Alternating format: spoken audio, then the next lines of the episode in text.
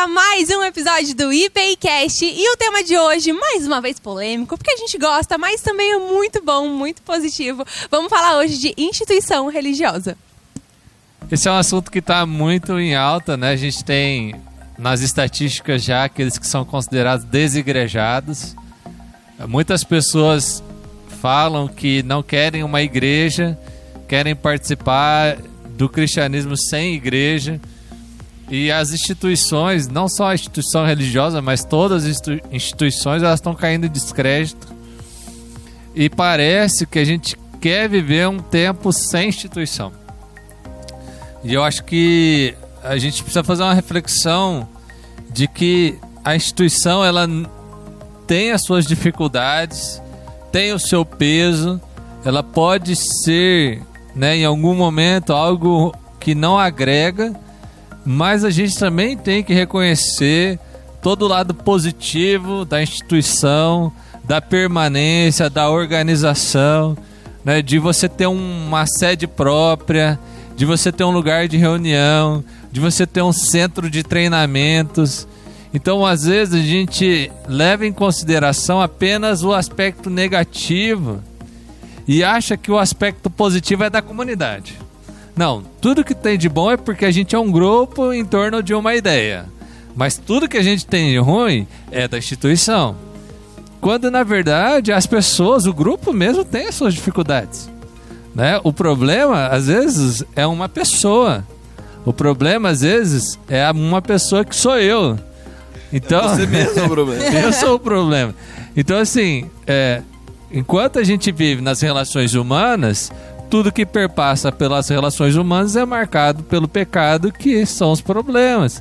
Então não dá para eu transferir para a instituição só as coisas negativas e deixar para os relacionamentos interpessoais só as coisas positivas, porque na realidade não é assim. Alguém já disse que a tradição é a fé viva daqueles que já morreram e o tradicionalismo é a fé morta dos que ainda vivem. E eu penso que a instituição, ela também é reflexo da fé daqueles que já se foram e a, o institucionalismo pode ser a fé morta do, dos que ainda estão vivos, né? Ô, louco! Cara, Porque muito bom muitas vezes a gente a gente projeta na instituição ou no institucionalismo a, a efetividade da relação comunitária. Ela não é por si só efetiva.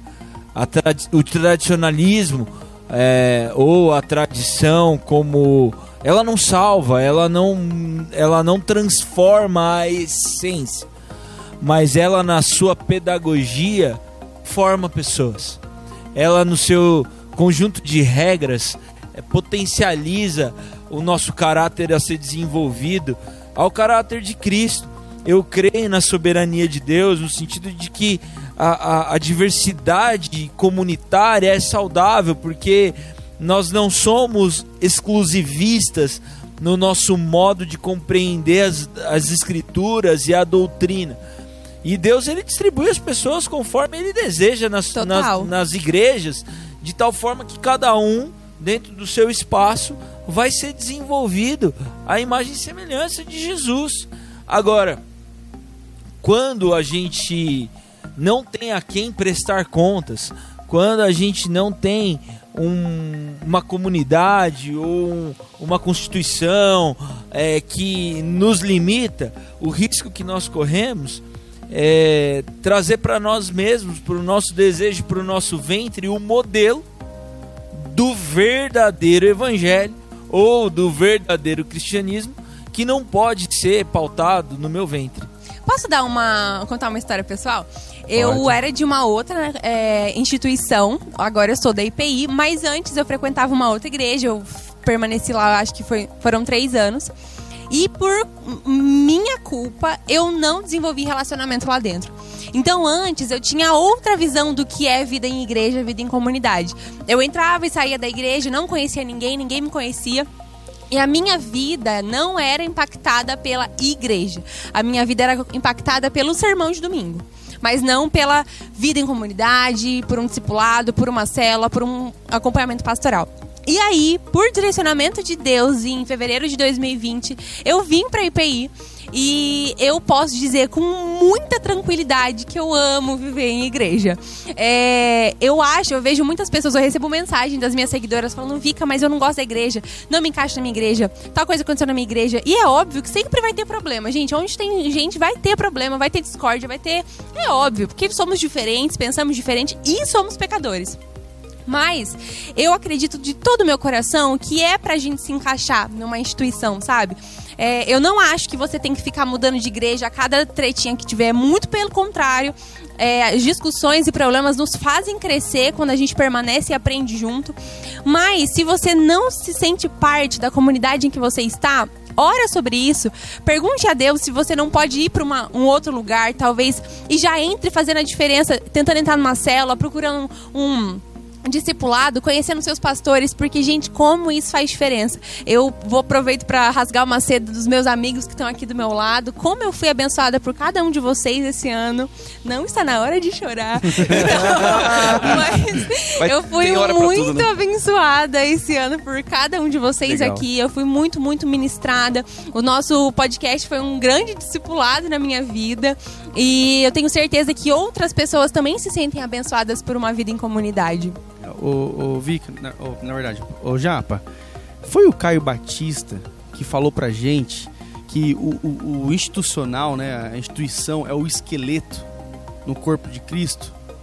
É, e, e, eu queria saber é, é como que a gente pode pegar essa metáfora e explicar para quem está nos assistindo o que é esqueleto, o que é órgão, né? E que os dois se complementam, que não existe um sem o outro. É, essa metáfora é, ela pode ser acompanhada do, do exemplo do organismo e da organização. O esqueleto é a organização. Mas existe um organismo vivo. Ele concede estrutura ali, né? Isso, ele é uma estrutura. Uma estrutura que é regida por um organismo vivo. Aquilo ali é só parâmetro, é orientação, é, é para a gente não correr o risco de de fazer uma bobagem é, mediante a uma experiência pessoal.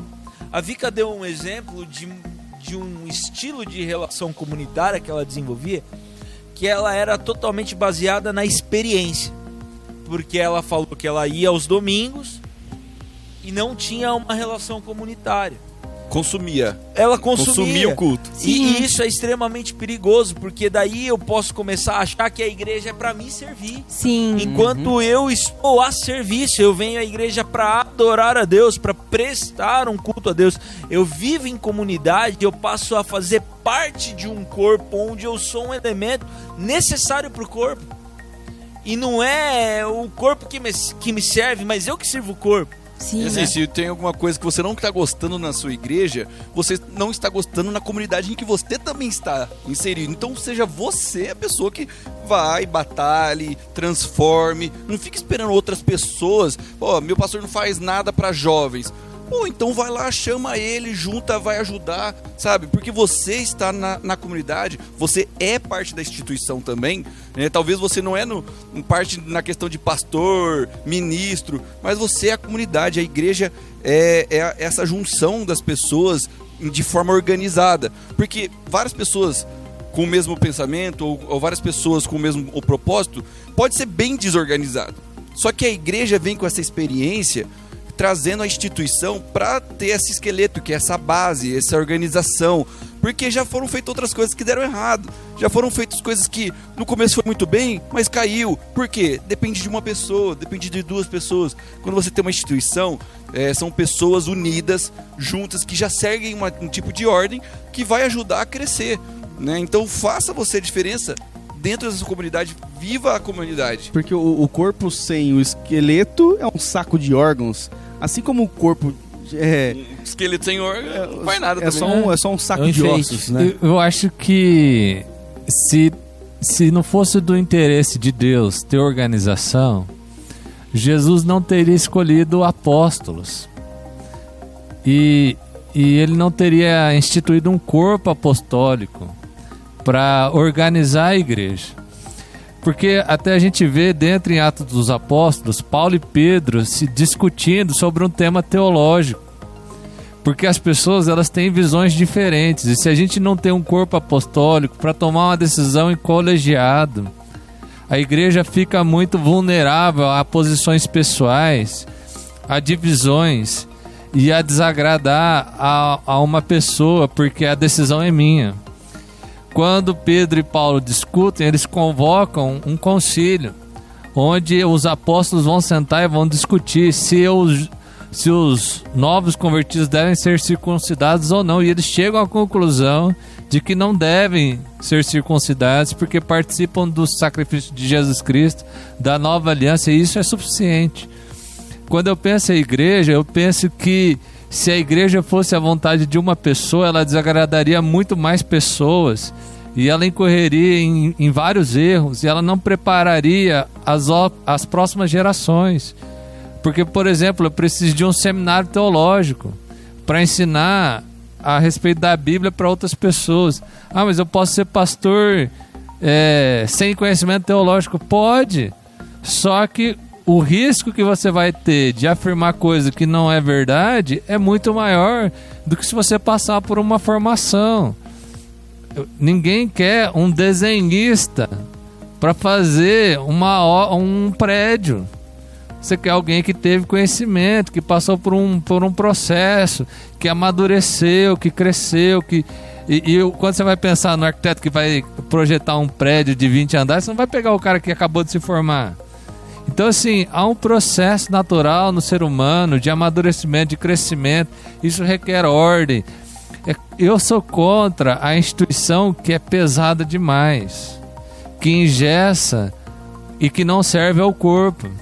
A instituição serve para servir ao corpo. Faz, ela só se alimenta por ela mesma, né? É, então assim, tem instituições que elas são pesadas demais e que elas atrapalham o corpo de crescer. Mas isso tem os caminhos legais dentro da própria instituição para que se tome uma decisão para dar leveza. Porque quando a gente percebe é, grupos que surgem, eles não aguentam muito tempo. Logo eles se institucionalizam. Né? A gente vê as igrejas que surgiram na década de 60 como movimentos e tudo. Em pouco tempo eles se institucionalizaram, porque um dia o líder desse grupo vai morrer e, e a igreja vai ter que ficar para alguém. E, e, quem vai ser o sucessor? Então isso tudo demanda ordem, demanda pensamento, estratégia. E a igreja ela se estrutura nessas coisas, porque quando você não tem uma ordem, as coisas se perdem, a visão vaza. E, e, e a gente perde tudo que conquistou. Então eu, eu vejo assim que a gente precisa dessas coisas. E que bom que esses passos são dados, né? Porque Sim, quando, nós, quando nós olhamos para a Bíblia, né, o Rodrigo já, já citou o concílio, né, que foi, foi chamado, mas antes mesmo do concílio, a gente tem ali no, no, no, no início do início da igreja, em Atos, que eles a palavra diz em Atos 2 que eles tinham tudo em comum, que as pessoas traziam seus recursos e entregavam aos apóstolos e eles repartiam de tal forma que não houvesse falta. E logo depois, com o crescimento da igreja, as viúvas e as crianças estavam sendo esquecidas e os apóstolos falaram: elejam diáconos, né? Tipo, organizem a igreja. Para quê? Para que a gente fique às orações e ao ensino. Então, há um processo natural de institucionalização que o texto bíblico nos mostra. Paulo vai falar para Tito: Tito, fique em Creta, põe ordem em todas as coisas e eleja presbíteros, levante uma liderança, eleja os pastores, né? E quando o, os, os homens foram escolhidos, houve a imposição de mãos pelos apóstolos ali em, em Atos 6, e, e eles foram eleitos diáconos naquela comunidade. Então existe um processo bíblico, institucional, para que algumas coisas sejam realizadas. Quando nós olhamos para o Novo Testamento, a gente tem é, o avanço é, da missão acontecendo e igrejas sendo plantadas. Metade, mais da metade dos escritos do Novo Testamento são cartas a igrejas. Então, o, A estruturação do texto bíblico nos mostra uma intenção de Deus para com a igreja que se reunia nas casas, que uma igreja que tinha local, que tinha liderança Sim. estabelecida, uma igreja que é institucional.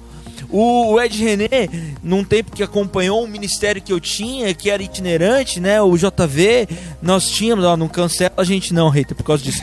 É, Jovens é, na estrada. JV na estrada, a gente encontrava ele algumas vezes e, e ele, ele falou para nós: é melhor vocês fazerem três acampamentos por ano para uma mesma igreja do que vocês andarem aí.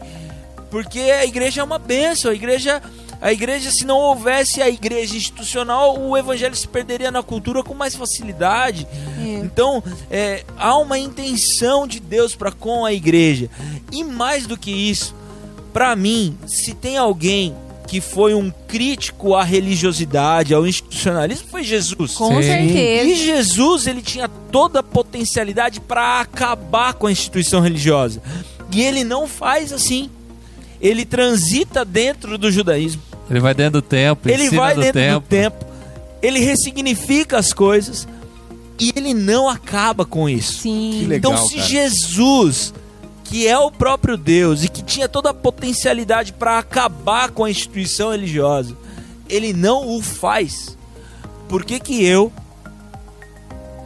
sabe o que sou, mero coitado, vou falar São Paulino coitado, sofredor. Vou falar que, que, que que eu vou fazer um caminho diferente do caminho de Jesus. Sim. Sim. Né? Mas isso que você falou rapidinho sobre o movimento itinerante, eu lembrei de uma crítica que a gente vê constantemente sobre igrejas que vivem de eventos, né? Por exemplo, que é, o que acontece de especial na igreja é quando uma pessoa de fora vem, e não quando a igreja cresce junto, e não quando tem discipulado, eventos de movimento social que a própria igreja é, faz. Isso é muito importante dizer também, né? É, mas a, a, até mesmo as igrejas que são igrejas de eventos, os eventos eles só são realizados porque existem ministérios por trás que potencializam Legal, esses sim. eventos.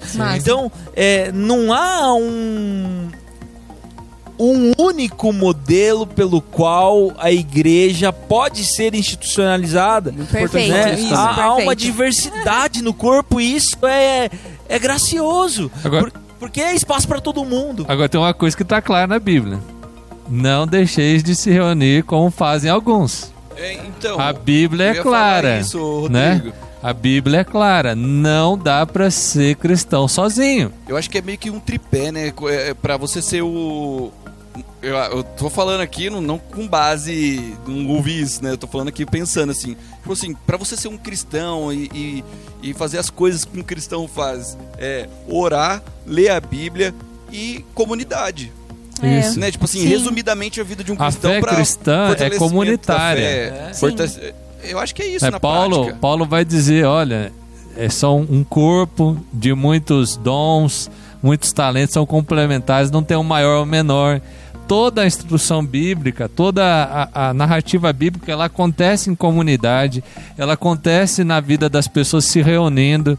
Você não vai encontrar uma pessoa que é cristã sozinha e que, e, e que deve permanecer sozinha. Né? Então, assim, sempre é o encontro das pessoas. Os, a, a igreja de Atos se reunia nas casas e no templo. Então, essa coisa de não, eu vou ser cristão sozinho, não, eu vou ser cristão na minha casa, ah, não preciso dos outros, isso não é bíblico. Né? Então, isso precisa ser uma coisa clara. Porque o, o princípio comunitário é o princípio onde a gente se abençoa mutuamente onde eu participo do culto não para ser abençoado, mas para abençoar, onde a multiplicidade dos dons são complementares, né? Um é músico, o outro tem o dom de ensino, o outro tem o dom do serviço, o outro tem o dom da misericórdia, o outro tem o dom do amor, e nessa multiplicidade de dons nós formamos o corpo de Cristo, a igreja de Cristo. Sim. Então não tem como, não tem como, isso está muito claro, está dentro de toda a perspectiva bíblica do Antigo e do Novo Testamento. Deus chamou o povo para ser seu povo, não chamou pessoas para serem suas. Caramba. Nem todo cristão está na comunidade, mas todo cristão maduro anda em comunidade. É isso Bom aí. também. Falando em comunidade, né? Eles estão encerrando. Eles estão encerrando. Existe um momento que estamos ansiosos para acontecer dentro deste episódio. Segura Não, coração. eu tô um pouco nervosa. Bom, gente, é com muita tristeza. Ai, eu não quero falar. Não chores. Esse é o meu último podcast. Por um tempo, obviamente. Não é Sim, pra sempre, claro. né? Óbvio. Vai continuar vindo. Com certeza, porque essa é a minha igreja, essa é a minha casa, é o lugar em que Deus me colocou. E eu creio que existe algo aqui pra mim, mas que nesse momento o Senhor me chamou pra um, um novo momento, uma nova fase. Eu estou indo mudar pra São Paulo, fazer um curso de liderança. E eu estarei ausente aí por um tempo dos pods, mas não do coração de vocês. e de forma alguma é, vocês perdem com a minha falta, não, porque esses quatro homens aqui eles são sensacionais e eles só vão acrescentar. E esse podcast vai ficar muito bom também, porque vai ter coisa nova, vai ter novidade. E infelizmente eu estou encerrando esse ciclo que foi extremamente importante na minha vida e o tanto que é, eu entendo que foi e é de Deus eu ter passado esse tempo aqui, conhecido cada um de vocês. E. Ai, vou chorar, não quero. Não, foi, foi um momento muito especial mesmo, assim, com, com a. Isso aqui é uma despedida de agora, assim, Sim. né? A gente também vai, né, trabalhar aqui com o podcast também. A gente vai dar uma pausinha agora para a próxima temporada. Né, pra gente vai vir com bastante novidades. Uma dessas novidades não é tão boa assim, né? Que a Vika vai, vai estar ausente por essa temporada. Mas a gente vai vir com bastante coisa nova, coisas diferentes aí, assuntos novos, assuntos que o pessoal tá pedindo bastante. Então vai ter bastante coisa boa também. E Vika, nesse exato momento você está em São Paulo. É. Vocês sabem que a gente grava antes. E Vika, dá um recado pra Vitória do Futuro aí em São Paulo. Se você cuida, não mesmo. grava vlog na rua, coloca a bolsa do lado de dentro do muro. é boa sorte. Alguém quer um- falar alguma Eu coisa pra acho que esse tempo, né, essa toda essa temporada de podcast, ela foi muito boa para todos nós. Foi. A gente cresceu, a gente amadureceu, a gente se descobriu, se reinventou. Foi muito importante para todo o ano da pandemia. Foi uma estratégia que surgiu diante disso. Mas uma coisa que no meu coração me enche de alegria, Vika, é ver você crescendo. É, eu sempre disse isso para você, mas para mim é muito importante uma mulher do teu nível, do teu caráter, é, e que tá nas redes sociais, está sendo vista. Para mim é uma alegria isso, porque eu espero que muitas meninas olhem para você e se inspirem em você Verdade. e vejam em você um exemplo, porque eu quero ver, é, eu quero ver muitos podcasts, eu quero ver muitas mulheres, eu quero ver Sim. muitas meninas crescendo e assumindo esse espaço aqui. Sim. É isso aí. Que esse É isso aí. espaço não seja. Eu sei que o podcast sobre feminismo foi outro. mas eu não quero ver um espaço religioso sendo preenchido apenas majoritariamente por homens, mas eu quero ver mulheres e mulheres Também, eu também. como você que tem autoridade, que tem toda essa fala para dizer, porque isso é muito especial. Isso enriquece as nossas vidas e é ter um olhar diferente do nosso para complementar e a gente viver a dinâmica do reino, que é isso aqui, comunidade, que é a multiplicidade, que é as diferenças se somam para construir algo muito maior do que a minha própria individualidade. E não tenho mais o que complementar, falou tudo, na minha opinião. Porém, só para te confirmar que a sua passagem por aqui não foi à toa. É, tenho certeza que você não só passou por aqui ou contribuiu individualmente em cada episódio, mas você deixou um legado, assim como o Rodrigo falou. Você, é, você ocupou muito bem esse espaço e, e, e é isso aí. Você foi um exemplo para muitas meninas, muitos homens, muitos Pra cristãos. É, para, nós. para muitos pastores. verdade. Que Deus te abençoe, Vika, que te cuide, que te guarde e seja benção pra onde você É, e passar. se o Rafael quiser esse lugar, no mínimo ele vai ter que deixar o cabelo crescer. Umas estilosa. É possível assumir este lugar, na minha opinião. Coloca uma cabeça, uma foto minha aqui. Ô, Vika, você já é estourada, famosa e tal, né? E esse podcast é um sucesso por causa disso também. Não podemos Mas, ó, negar. quero te lembrar que você falou que você ia discipular minhas filhas, hein? Então. Óbvio, eu Olha vou só, buscar hein? Não sei onde você vai agora. estar daqui uns 10 anos. Espero Vou que mesmo. bem envolvida conosco Sim, ainda, né? Sim. É, mas que você tem esse compromisso, viu? Eu mesmo, velho. Tá escrito na bem, pedra, tá escrito bem pedra. Daniel, que é uma esposa valorosa. Coitado. É, Daniel vai ter que comer muito arroz e feijão, viu? Fácil, comer arroz e feijão é com a gente mesmo. Mas sabe, sabe de uma coisa, Vika? Uma, uma, pra mim, é, o seu testemunho de fé, o seu testemunho de pertencimento à comunidade, é, você pela sua trajetória, hoje você não precisaria estar em nenhuma comunidade, talvez, para para continuar fazendo o que você faz. Mas eu tenho plena convicção que o fato de você se, se estabelecer e, e andar com pessoas e não ser independente vai te levar em lugares ainda maiores. Com certeza. E você é uma bênção aqui para nós, enquanto igreja, como amiga, e com certeza é um legado que fica. E eu hum, tenho plena convicção que essa cadeira não vai ser ocupada pelo Rafael e que outras, outras Não mulheres virão aí pra estar aqui Amém. com a gente. E tamo junto. Tamo junto, com Deus certeza. abençoe. Obrigada, gente. Quer- Tô muito feliz. Esse é o meu último tchau. Parece que eu tô morrendo. eu tô indo embora para o, sei lá, pro Tibete, mas eu tô indo pra São Paulo. É aqui do lado. A gente vai fazer uns pod online. Claro, com certeza. Eu vou vir pra cá Gravar, também, pra a gente cá, vai gravar. grava uns, Mas é um final de um ciclo que foi incrível, um presente de Deus na minha vida. Eu amo muito vocês todos. A gente também. E é isso. Quer dar o seu É último tchau sozinha? Espero que gostem de mim em São Paulo, que eu faça amigos. A minha namorada.